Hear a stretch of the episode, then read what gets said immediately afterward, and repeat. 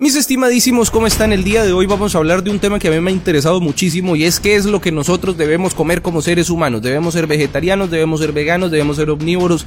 ¿Qué es lo que debemos hacer? ¿Qué es lo que debemos comer? Y es que resulta es que sí hay una gran confusión en el tema. Hay algunas personas que no tienen ninguna confusión, pero es que cuando van y visitan al médico se dan cuenta que estuvieron ingiriendo lo que no deberían estar ingiriendo y le cambian la dieta por una totalmente insípida. Y es que resulta, mis amigos, que la cuestión aquí es que nosotros debemos o deberíamos ver nuestro cuerpo como lo que es, una máquina biológica perfecta. Y asimismo nosotros debemos ver la comida como un combustible para que ese sistema funcione.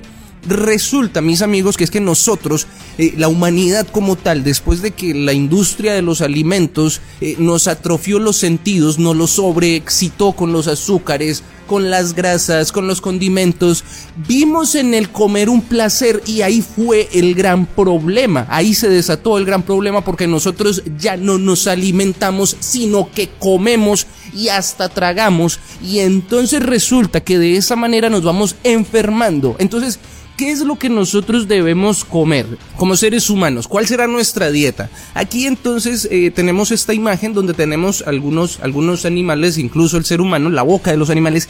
Y ahí abajo tiene algunas descripciones que pues no las vamos a ver todas, por supuesto. Yo les voy a dejar esa imagen en Telegram, el Samuel Lozano, o si no, si lo están viendo en Facebook, en el comentario de Facebook, ahí, por ahí en un comentario de Facebook va a estar esta imagen. Bueno, resulta, mis amigos, que nosotros vemos aquí un carnívoro, un omnívoro, un herbívoro, un frugívoro y un humano.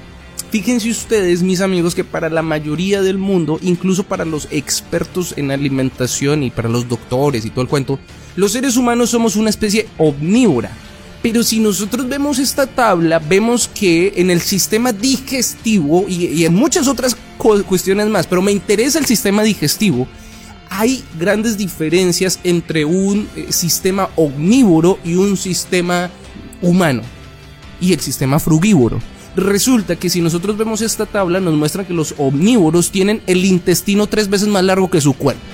También que tienen un estómago simple y redondo y tienen un, un colon corto, simple y liso. Los seres humanos, mis amigos, a diferencia de los omnívoros, tenemos no el intestino tres veces más largo, no, sino que lo tenemos nueve veces más largo. No es un estómago simple, sino que nosotros tenemos un estómago con duodeno. Además, el colon no es simple como el de los omnívoros, sino que es largo y enrollado. Fíjense ustedes que nos parecemos más a las especies que consumen frutas, frutos secos e insectos. Ahí están los frugívoros. Notemos, mis amigos, cómo hay enormes eh, similitudes entre el sistema digestivo de los frugívoros y de los seres humanos. Y también notemos cómo eh, es muy diferente el sistema de los seres humanos al de los herbívoros. Justamente, mis amigos, uno de los parientes más cercanos que tenemos como especie son los, los simios, los gorilas, los chimpancés, y ellos son frugívoros. Y es muy extraño que los medios masivos nos lleven al vegetarianismo al veganismo o pues, eh, a, pues ser omnívoros, ¿no? A lo normal, a lo que siempre hemos hecho. Pero la cuestión de las frutas, eh, no veo que, lo, que, que, que se plantee esa opción. Y es a lo, a lo, que más nos parecemos. Nuestro sistema digestivo es más parecido a los animales frugívoros que a los herbívoros, que a los omnívoros y que a los eh, carnívoros. Hay que aclarar, mis amigos, que los expertos, los que saben de la materia, yo simplemente estoy leyendo acá investigaciones, los que saben del tema y estudiaron en la universidad acerca de esto, Dicen que es muy, muy riesgoso pasarse a una dieta de solamente frutas, frutos secos y, e insectos. Y yo pienso, mis amigos, que esto puede ser porque nuestro sistema ya está atrofiado, ya no tiene esas bondades tal vez que tiene para absorber los nutrientes de las frutas, que también no olvidemos que las frutas, ahorita con los transgénicos y todo, no tienen los mismos minerales y las mismas vitaminas. Entonces ahí nosotros también tenemos que empezar o empezamos tal vez a sospechar un poquito de que no quieren que nosotros volvamos o retomemos o nos vayamos a la dieta que realmente eh, es la adecuada para nosotros. Y claro, debe ser un riesgo nosotros a esta edad ponernos eh, una dieta 100% frugívora si no tenemos pues la, la, compañía de un doctor porque pues obviamente desde, desde pequeñito se nos atrofió todo, todo el sistema. Si tú, mi, mi, mi querido, mi querida amiga, le pones tanqueas con jugo de naranja a un carro a diésel, pues lo vas a dañar. Así mismo con gasolina, si esa diésel lo vas a dañar.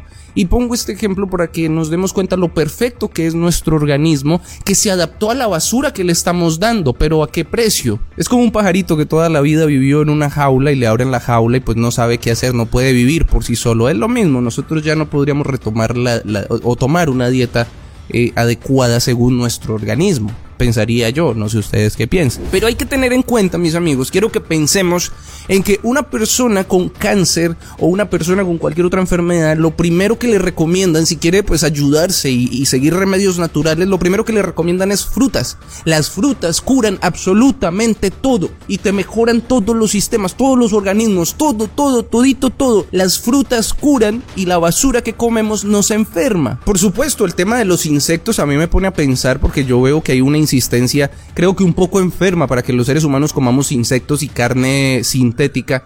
Sin embargo, yo veo que de la fruta pues nada se habla. Lo que sí hay es como un codex alimentarius un tratado internacional en el que pues, nos hablan de la pérdida de los nutrientes de, los alimentos y que por eso pues somos adictos de cierta manera a las farmacias porque necesitamos eh, comprar suplementos vitamínicos porque por lo que comemos no nos da esos suplementos. Hay algo bien interesante y es que Daniel y Jesús eran dos personajes bíblicos que no consumían carne. Por ejemplo, Daniel pidió que no se contaminara, pues pidió que no, no, no contaminarse con la comida del rey, que le dieran frutas, verduras y agua y que miraran su, su aspecto 10 días después y pues por supuesto mejoró muchísimo.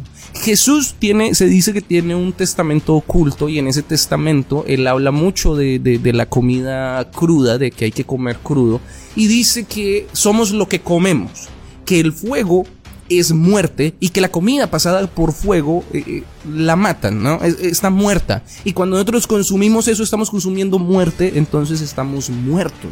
Y es que lo único que podemos comer crudo son las frutas y por ahí algunos pescados. Y yo digo, lo único que se pueda comer crudo es lo que a uno no le hace daño. Y de las únicas cosas que no dan alergias ni contraindicaciones es la fruta.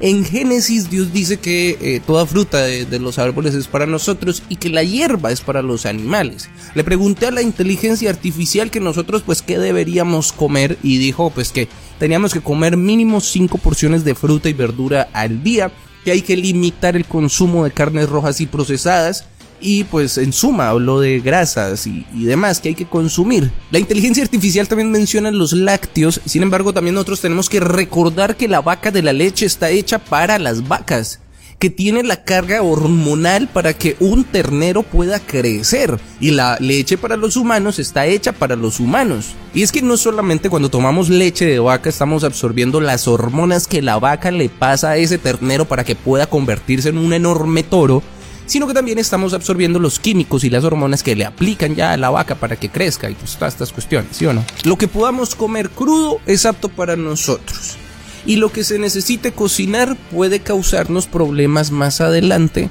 y que nosotros nos vamos a dar cuenta de esos problemas ya pues en un chequeo médico, ¿sí o no? Y pues hablamos de que lo perfecto de nuestro cuerpo es que se adaptó a comer esta basura.